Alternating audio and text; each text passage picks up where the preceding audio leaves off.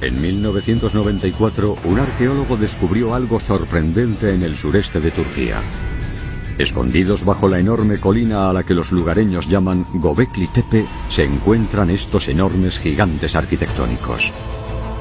Unas estructuras talladas en caliza que se construyeron hace casi 12.000 años, durante la Edad de Piedra. Este descubrimiento ha reescrito la historia de la humanidad. Lo que vemos en la piedra es narrativo, cuenta una historia. Gobekli Tepe es sin duda uno de los peldaños que nos llevan a la actualidad. Es el monumento más antiguo documentado del mundo. Pero ¿cuál era su función? ¿Por qué se construyó Gobekli Tepe? El enigma de los gigantes de la Edad de Piedra.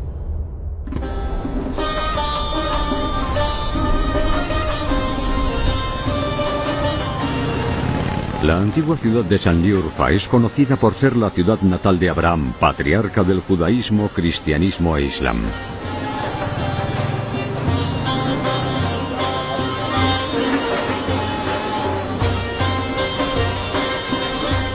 Actualmente el estanque de Abraham cautiva a miles de visitantes de todo el mundo. Pero algo más atrae a la gente algo con miles de años de antigüedad. La ciudad sagrada es la entrada de uno de los descubrimientos arqueológicos más asombrosos. Gobekli Tepe.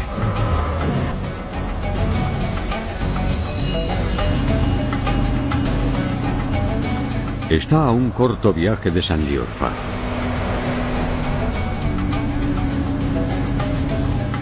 A medida que nos acercamos, el paisaje se transforma en ondulantes colinas. Pero solo una, la más alta, ha sido considerada sagrada por generaciones de familias locales.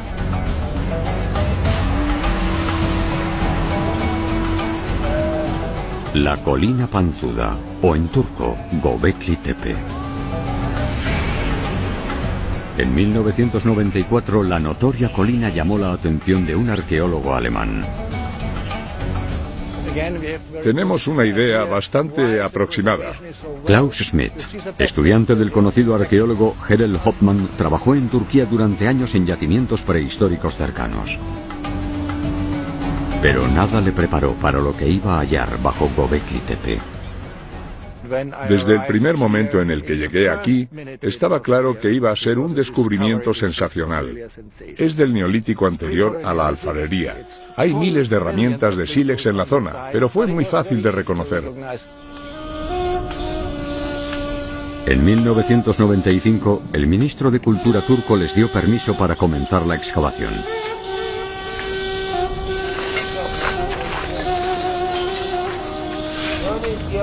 A medida que excavaban capas de tierra, Klaus fue descubriendo una serie de edificios.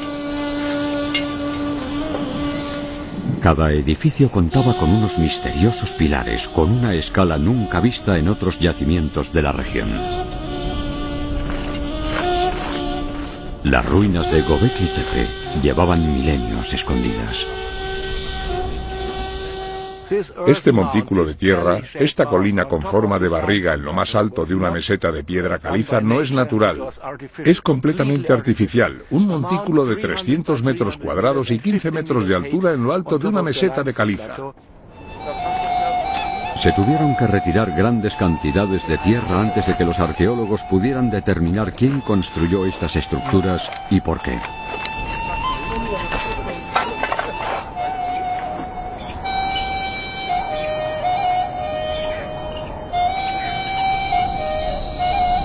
Klaus dedicó el resto de su vida a la excavación de Gobekli Tepe. Murió en 2014, pero su pasión por la colina panzuda permanece.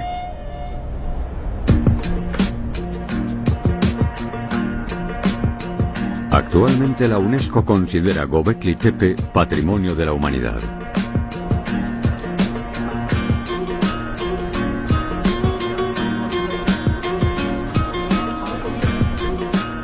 La investigación que empezó Klaus hace más de 20 años continúa bajo la atenta mirada de expertos del Instituto Arqueológico Alemán, que trabajan junto al Museo Arqueológico de San Liurfa. Yelal Uluda es el director del museo y también director de la excavación. La arquitectura y símbolos vistos aquí no se pueden observar en ningún otro lugar del mundo. Lickler es experto en el periodo neolítico. Supervisa un equipo internacional que realiza diariamente trabajo de campo. Claro que es un lugar importante. Vemos esta arquitectura monumental por primera vez. Tiene un valor universal impresionante. El compañero de Lee, Jens Notroff, busca pistas en la Tierra. La estratigrafía del lugar o las diferentes capas de tierra acumuladas nos dice mucho de la historia de estas estructuras, estos edificios y del lugar en sí. Lo que hace especial a Gobekli Tepe es la gran altura. Los monumentos son extraordinarios y creados por gente cuya subsistencia se basaba todavía en la caza y la recolección. Las proporciones de Gobekli Tepe son gigantescas.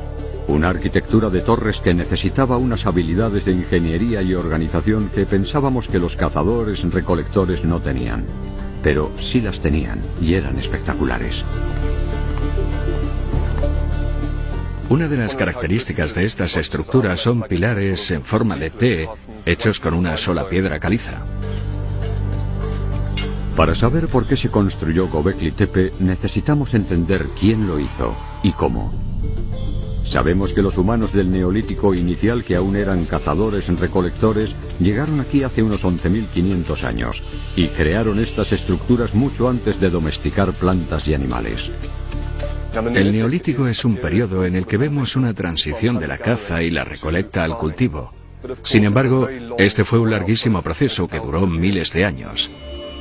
Stonehenge se construyó 6.000 años después de Gobekli Tepe y la Gran Pirámide de Giza unos 7.000.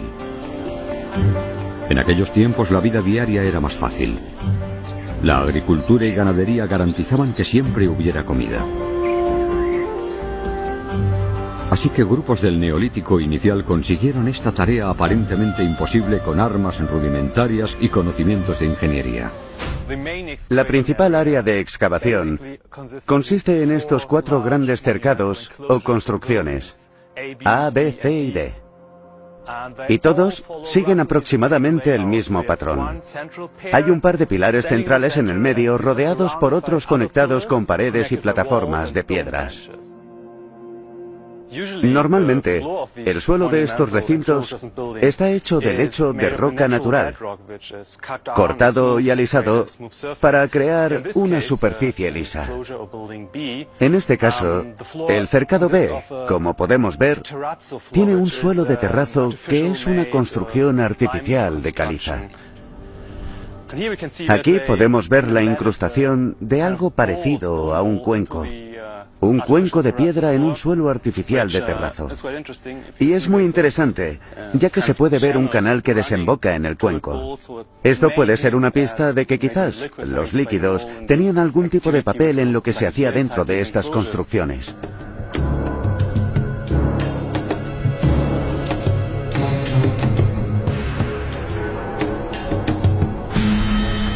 A partir de 2003, el equipo de la excavación realizó una serie de inspecciones con un georradar. Una de ellas cubrió cerca de 23 hectáreas.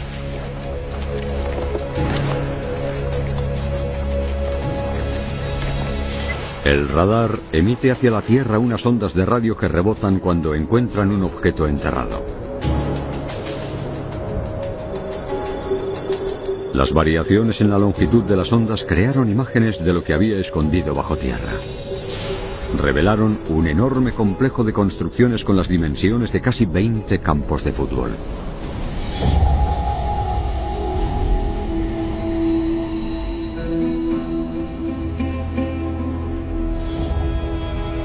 En un espacio de alrededor de 1500 años se construyeron diversos edificios que fueron utilizados durante mucho tiempo. Pasaron también por fases de reparación y reforma. Algunas de las nuevas estructuras eran rectangulares. Con lo que sabemos, este es el nacimiento de la esquina.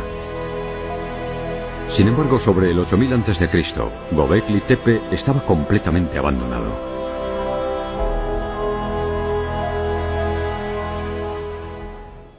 La pregunta es, ¿por qué estas construcciones, estos monumentos, se construyeron en lo alto de una montaña, un lugar errático, sin fácil acceso al agua? ¿Por qué los arquitectos del lugar construyeron aquí? ¿Por qué pasar por tal esfuerzo?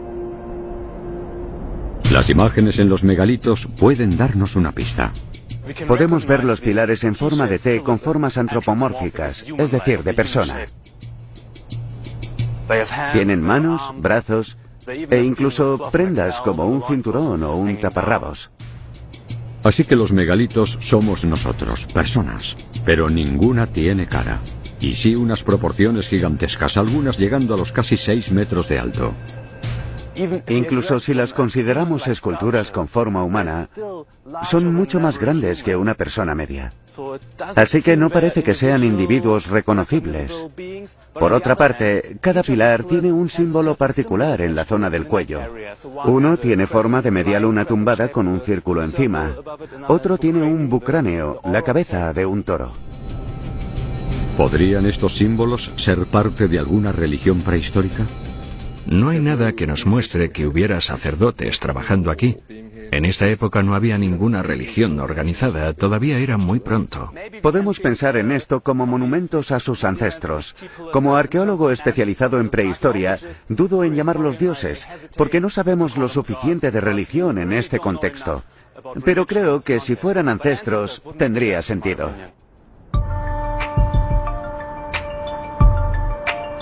Las tallas de animales en los megalitos añaden más misterio a Gobekli Tepe.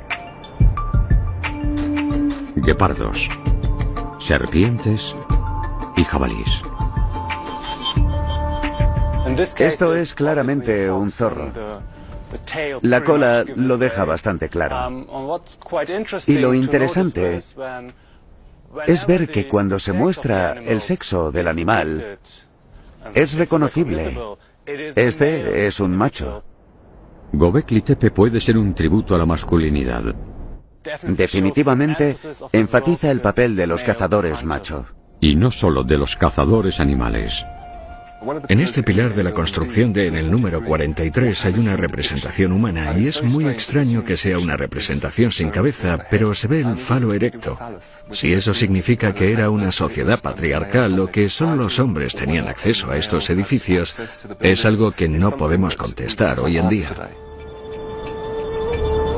Lo más intrigante es, ¿por qué estos gigantes de la edad de piedra no tienen cara?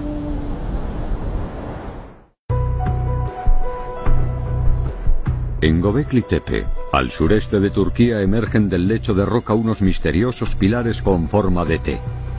Enormes mensajes de nuestro pasado ancestral. Lo más interesante de estos enormes pilares con forma de T, aparte de su forma abstracta, es que no tienen rostro. No tienen cara y no es por un trabajo deficiente. También hay esculturas humanas del tamaño de una persona que son muy realistas. Tienen rostro y son claramente humanas. En el Museo de San Liurfa, a unos 15 kilómetros de Gobekli Tepe, encontramos pruebas de que en el neolítico inicial había grupos que sabían esculpir rostros humanos. El museo alberga los artefactos descubiertos en Gobekli Tepe. Y este individuo es el hombre de Urfa. Se descubrió durante la construcción de San Liurfa y es del mismo periodo que Gobekli Tepe. Estas personas sabían representar caras humanas. Y si no lo hicieron aquí, fue intencionadamente. Así que estos pilares tienen un significado diferente de las otras esculturas. Se han encontrado esculturas del tamaño de una persona en Gobekli Tepe, pero solo lo que queda de ellas. No tenemos esculturas completas aquí en Gobekli Tepe. Sin embargo, sí tenemos sus cabezas. Están rotas por el cuello. Hay esculturas naturalistas del tamaño de una persona y pilares con forma de T enormes. Y aunque representan lo mismo, lo hacen a diferentes niveles.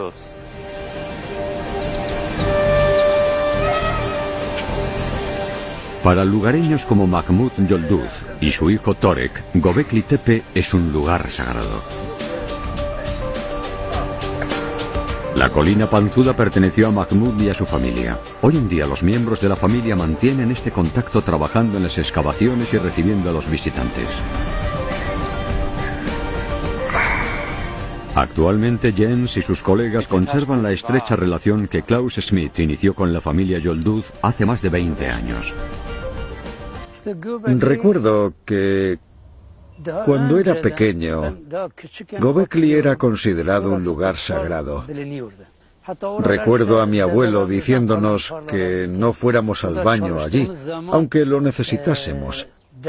Solía decirnos que allí no, que era sagrado. Desde siempre todos han respetado este sitio. Había quienes venían de pueblos cercanos, incluso de San Liurfa, para sacrificar animales, pedir la bendición de Dios o traer a alguien enfermo para curarlo.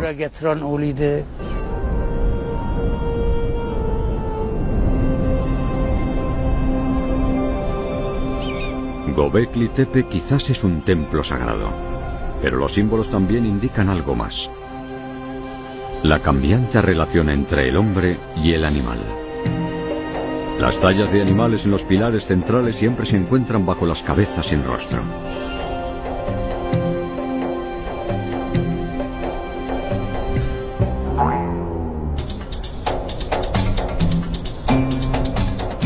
Es un lugar significativo. Los cazadores recolectores eran animistas, pero aquí enfatizan el vínculo entre ellos y el reino animal. Hacen honor a esta conexión tallando en la roca.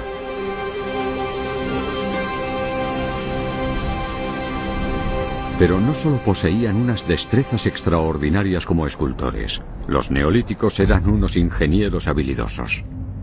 Lo que tenemos aquí son pedestales donde se encontraban los pilares centrales, tan característicos de las construcciones. Los huecos en los pedestales son de unos 10 centímetros de profundidad. Es interesante fijarse en lo profundos que son los pedestales. Y los pilares se colocan justo aquí, en esta cavidad. Se colocaron pequeñas piedras alrededor de la base de los pilares, pero eso no fue suficiente para mantenerlos rectos. Se cree que cada construcción tenía un techo que ayudaba a estabilizar los megalitos. ¿Y quiénes eran estos antiguos ingenieros?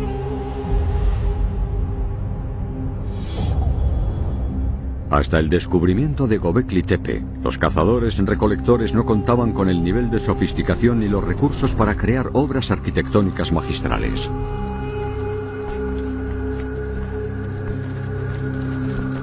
Aún así, los constructores neolíticos se organizaron y construyeron algo mucho más complejo que las estructuras que vinieron miles de años más tarde, como Stonehenge y las grandes pirámides de Egipto.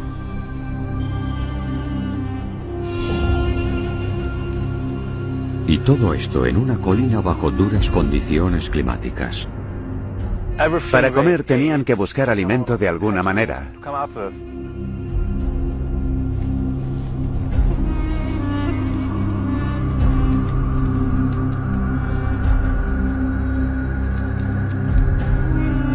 Hemos encontrado indicios de pistachos y almendras en el yacimiento, por lo que definitivamente había vegetación en ese momento.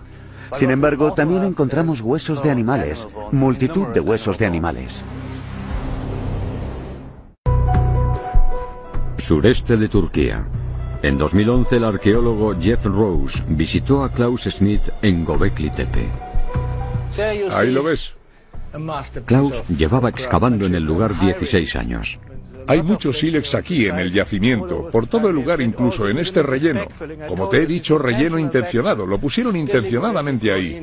Así que echaron esto aquí. Está lleno de sílex y de huesos de animales y algunas herramientas de piedra. No muchas, pero Jeff es un experto en la historia antigua de la humanidad, pero para saber más sobre huesos de animales prehistóricos se reunió con el arqueólogo Joris Peters. ¿Qué tipo de huesos tenemos?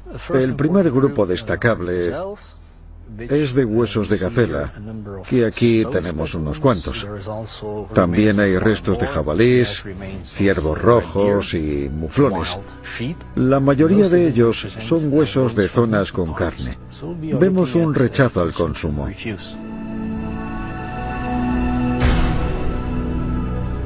Todos estos restos son de animales salvajes. No hay signos de herbívoros domésticos. ¿Y qué nos dice esto de la gente de Gobekli Tepe? Indica que todavía estamos ante cazadores recolectores, ante una sociedad sin agricultura. Esta prueba es crucial. Durante mucho tiempo la teoría decía que las personas solo podían construir algo como Gobekli Tepe después de asentarse en grandes comunidades agrícolas como la egipcia miles de años más tarde. Sin embargo, los huesos de Gobekli Tepe nos indican otra cosa. Quienes lo construyeron no eran granjeros, todavía eran cazadores recolectores. Tradicionalmente, así se llamaban a los seminómadas que vivían en pequeños grupos y viajaban en busca de alimentos.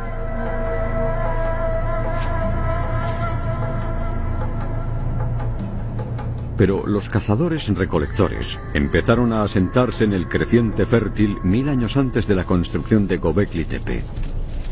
Fue en una época donde el clima cambiaba lentamente y la gente empezó a adaptar su estilo de vida para incorporar el cultivo de grano y pasto salvaje.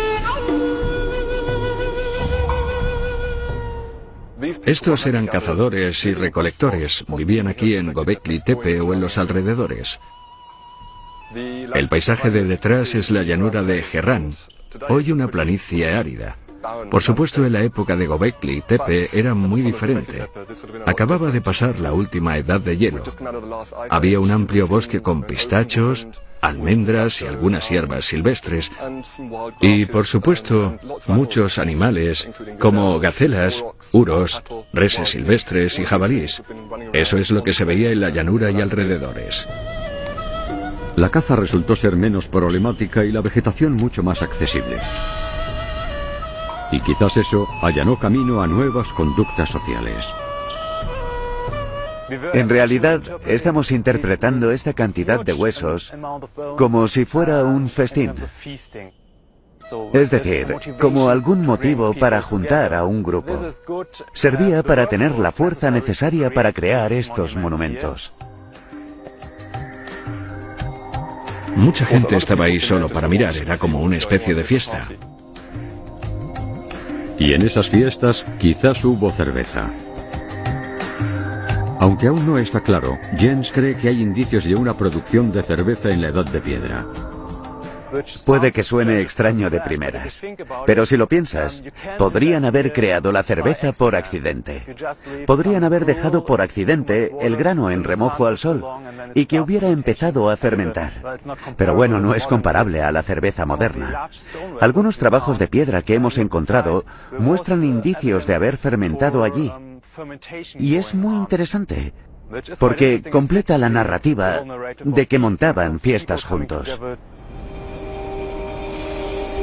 Los cazadores recolectores interactuaban y se relacionaban de nuevas maneras al tiempo que el paisaje proporcionaba más terreno fértil y con ello una mentalidad más productiva. En los primeros días de la excavación de Gobekli Tepe, Klaus Schmidt descubrió fragmentos de cráneo. Aquí tenemos lo que se ha llamado el culto al cráneo en el Neolítico. Estuvo presente en la época anterior a la alfarería en torno al 9500 a.C. y el siguiente milenio. Sabemos que el cráneo era una parte muy importante del cuerpo. Hay enterramientos humanos a donde a veces falta el cráneo. Esto muestra un indicio temprano de una actividad ritual, de una reunión colectiva.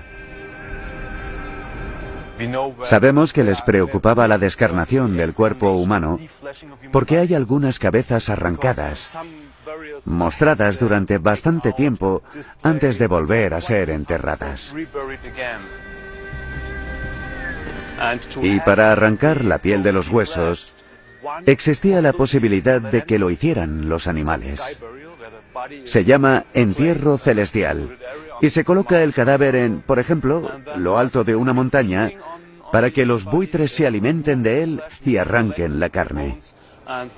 Y después puedes enterrar esos huesos en otra parte. Lo interesante es que los buitres no suelen venir y arrancar la carne. Había que preparar los cuerpos. Se tenían que cortar en piezas y eso explicaría algunas de las marcas de los pocos huesos humanos encontrados en Gobekli Tepe.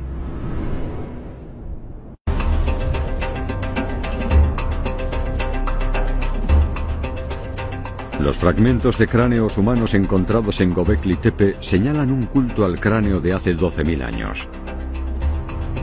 Sin embargo, en 2017, una nueva investigación reveló que tres de los fragmentos contaban una historia más espeluznante de lo pensado. Creemos que cuando los cráneos eran separados del cuerpo, se decoraban y se ataban para incluso colgarlos y mostrarlos. Los ancestros estaban muy presentes. Los cráneos eran una parte importante de los cultos, rituales y creencias de las personas de aquella época. Actualmente, las calaveras son espeluznantes, pero cerca de la última edad de hielo tenían un significado importante. La idea de que Gobekli Tepe podía ser una expresión de las antiguas creencias llamó la atención del arqueólogo británico Graham Philip, y lo habló con Smith en 2011. Puedes reconocer fácilmente un buitre. Graham cree que la disposición de los pilares puede significar algo. Con echar un vistazo a estos planos es interesante que los pilares centrales parecen estar orientados y alineados en torno a la misma dirección. Esto lo primero que nos sugiere es que tiene que haber alguna razón subyacente para que fueran construidos de esa manera. Según las mediciones que he hecho, estas grandes piedras estuvieron alineadas hacia el norte o noroeste. No todos los arqueólogos están de acuerdo en que tenga algún significado espiritual. Y probar esta teoría con el cielo de hoy es inútil. Hace 12.000 años, la gente de Gobekli Tepe veía un cielo muy distinto.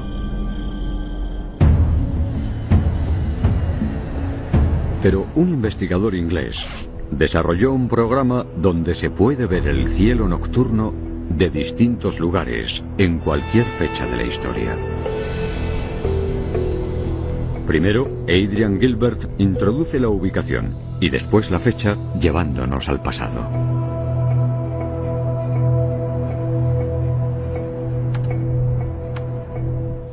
Lo que pudieron haber visto en ese momento, por increíble que parezca, es el cinturón de Orión.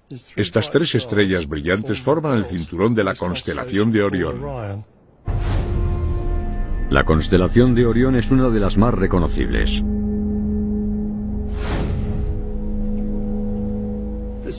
Es la silueta de un hombre. Aquí está la cabeza, los hombros y las dos piernas. Está sosteniendo una maza en una mano y en la otra un bastón, o a veces un escudo o la piel de un animal. A menudo se ve a Orión como la figura de un cazador. Aunque no haya pruebas de que los cazadores neolíticos agrupasen las estrellas en patrones, Adrian piensa que podría ser una pista importante para el significado de este sitio. La idea de que el complejo de Gobekli Tepe esté conectado con Orión es fascinante. En Internet abundan las teorías. Pero muchos científicos dudan de que exista una conexión entre los yacimientos antiguos y el cielo. Es una interpretación que a mí no me satisface del todo. Es complicado saber con exactitud lo que se hacía aquí, ya que una excavación es el último acto de una larga obra. Según Adrian, las tres pirámides de Giza construidas después de Gobekli Tepe podrían haber sido construidas para coincidir con las estrellas del cinturón de Orión.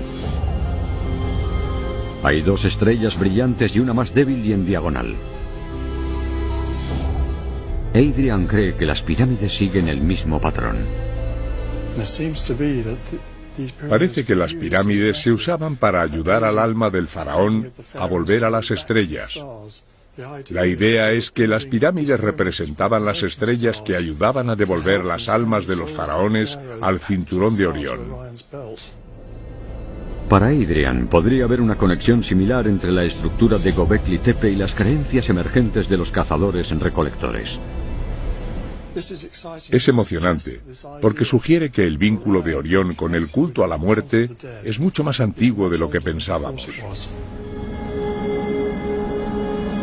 Actualmente no existe ninguna prueba concluyente de que exista alguna conexión astronómica. Graham Philip y otros tantos son escépticos a esta teoría. Pero hay pruebas de que Gobekli Tepe está conectado con la muerte.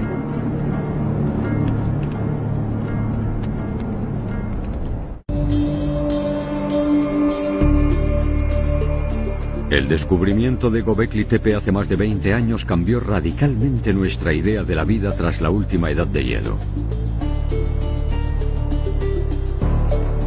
Huesos de animales y fragmentos de cráneos humanos encontrados en el yacimiento nos dan una idea de la vida de los constructores. Pero la mera existencia del lugar nos cuenta algo más de la gente del neolítico inicial. Se dieron cuenta de que si se organizaban en grupos y aunaban esfuerzos, podrían conseguir más que viviendo solos. Esto fue muy útil para mover los grandes trozos de piedra caliza. Cada megalito de caliza está tallado en un solo fragmento de piedra. Los pilares centrales son los más altos y cada uno pesa unas 18 toneladas.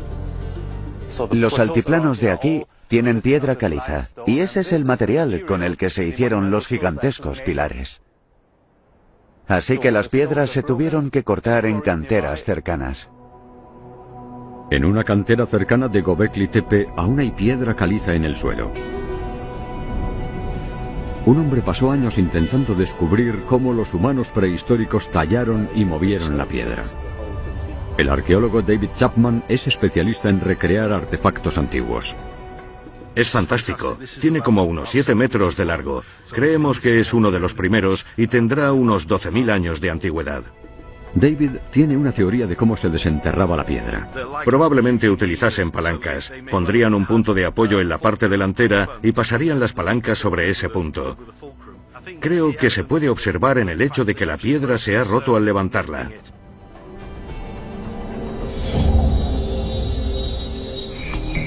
Sin embargo, a Gobekli Tepe llegó mucha piedra caliza intacta.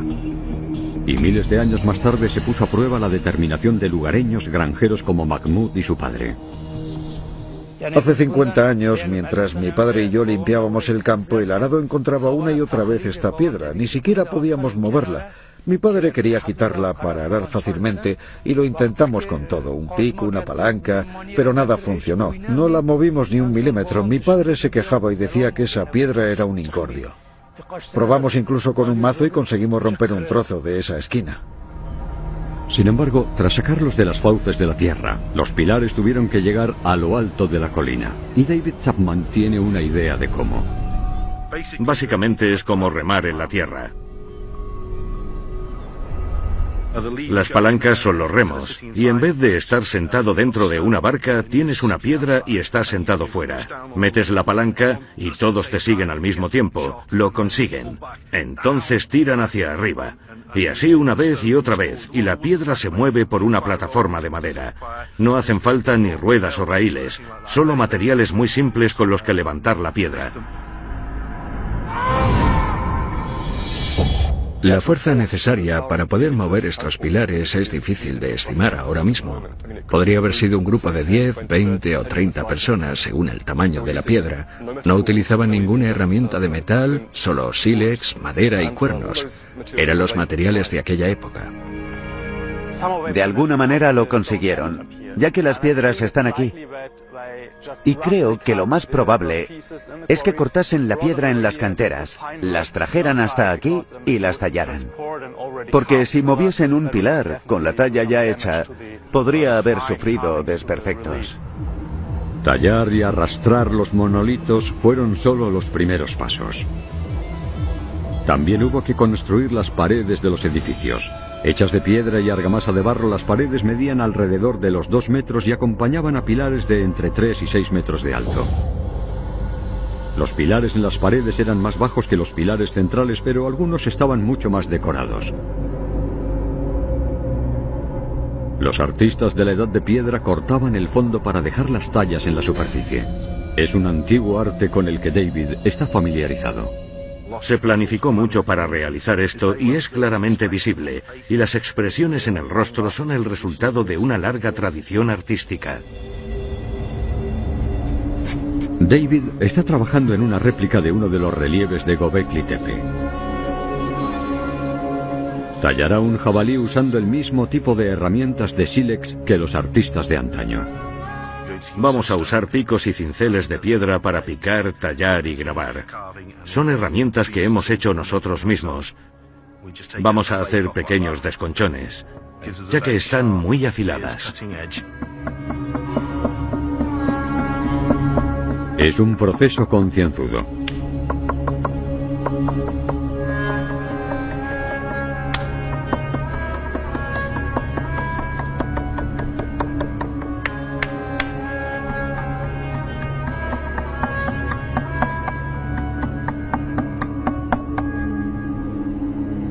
Solo relieve tiene un trabajo colosal y cada edificio tiene gran cantidad de ellos.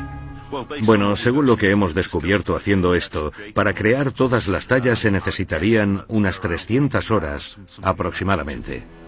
¿Y para un solo edificio? Volviendo a las cifras de antes y pensando en 60 o 70 personas trabajando, quizás se conseguiría terminar en unos 6 o 12 meses, algo así. Un poco más si era una cuadrilla más pequeña. Así que Gobekli Tepe tardó años de duro trabajo en construirse, todo hecho por personas que vivían a base de la caza y recolección. Actualmente, el hijo de Mahmud, Tarek, usa la misma técnica de talla para crear los souvenirs de la tienda de regalos de Gobekli Tepe. Al igual que los pilares de la colina, las esculturas de Tarek están hechas con caliza y herramientas del sílex de la zona. Y sílex. Cuando miras los pilares te das cuenta de que no solo representaban animales, estos animales están dentro de un contexto. Vemos una narrativa, estaban contando una historia. Una historia sobre el inicio de un brutal cambio en el pensamiento humano.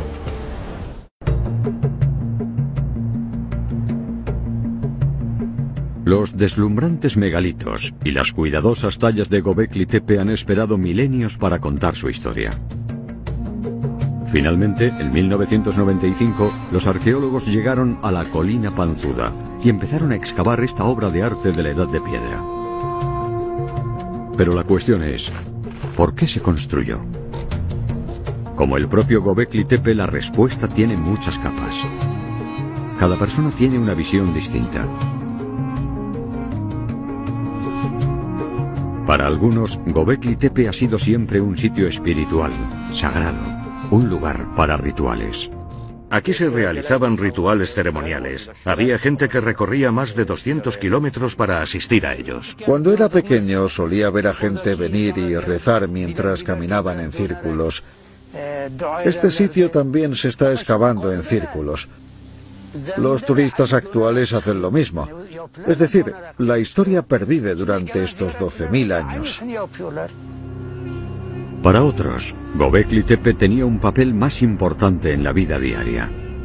Se realizaban rituales, pero tenían un claro aspecto social. Por eso creo que estos edificios no eran templos, sino algo más funcional. Quizás incluso vivían aquí. Y la narrativa de los pilares hacía que compartiesen una creencia o un sentido de pertenencia. El auge de la civilización quizás no se debiese a la aparición de la agricultura después de todo. Parece que la socialización y la necesidad de estabilidad aparecieron antes. Este es un lugar donde los grupos de cazadores y recolectores de la región se reunían multitud de veces para intercambiar, por ejemplo, información. Quizás también recursos. Incluso parejas de matrimonio, ¿por qué no? Necesitaban mantener en movimiento el acervo génico, y estos lugares de encuentro eran excelentes oportunidades para reunirse e intercambiar de todo. Pero la ubicación no era la más conveniente. Una colina, lejos del agua. Para Yelal Uludal, el lugar es significativo. Gobekli Tepe se construyó en lo alto de un punto de observación en Sanliurfa. Los lugares de culto solían construirse en los lugares más altos de las ciudades. Todos ven Gobekli Tepe y Gobekli Tepe los ve a todos. Hablo de religión, pero un ritual en aquella época era algo que se realizaba todos los días. Era parte de la rutina. Estaba todo entrelazado, bastante. Por eso creo que los antepasados podrían haber tenido un papel importante en la vida diaria.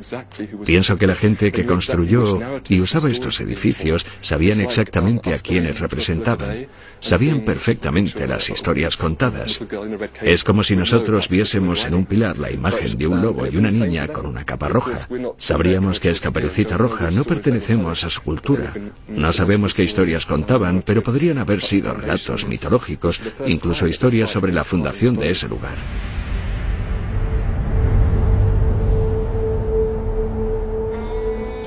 Grabaron los eventos de aquel tiempo en la piedra y comunicaron sus mensajes a los humanos modernos. Por primera vez ellos hacen una especie de biblioteca al poner estas historias en la piedra. Afortunadamente, y gracias a la buena conservación las hemos encontrado, pero ¿por qué se nos cuentan estos relatos en estos monumentos? Creo que tiene que ver con el propio neolítico al ser una época de transición gradual de cazadores-recolectores a granjeros, porque personas que vivían en un mismo lugar, las comunidades crecían, tenían más hijos, y debido a eso hubo una explosión demográfica. No como las de hoy en día, pero por supuesto esto generó tensiones y se necesitaba algún tipo de mecanismo para mantener al grupo unido. Gobekli Tepe era tanto un unificador social como una espectacular hazaña arquitectónica. Y a medida que la vida cambiaba notoriamente en los siguientes 1500 años, Gobekli Tepe también pareció cambiar. Muchos pilares cambiaron de posición. Otros fueron reparados. Vemos marcas de destrucción, pilares que fueron destruidos o que se desplomaron y volvieron a erigirse. Hay una cronología más compleja que la simple construcción de los edificios. Vemos la última etapa de un uso continuado y las biografías de estas construcciones.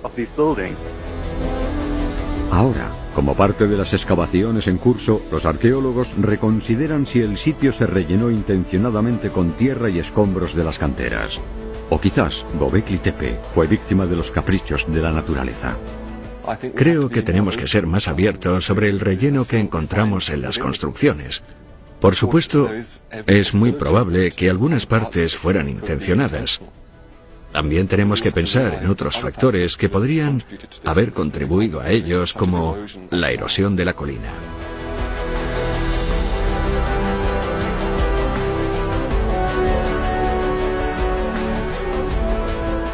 Fuese un templo, un lugar de encuentro o ambos. Gobekli Tepe es el monumento arquitectónico más antiguo de la historia. Lo más impresionante e importante de Gobekli Tepe es para mí que nos encontramos en un momento de la historia donde todo está cambiando. La vida que ahora vivimos en la ciudad, con la agricultura, la ganadería, la idea de asentarse, todo empezó más o menos en este periodo de tiempo. Y en este lugar, Gobekli Tepe es con certeza uno de los peldaños esenciales que nos han llevado a la vida tal y como la conocemos. Tiene que significar algo. Hay un proverbio que dice, una mentira nunca vive hasta hacerse vieja. Lo que quiero decir es que este lugar debe tener algo si ha mantenido su espiritualidad y riqueza hasta hoy.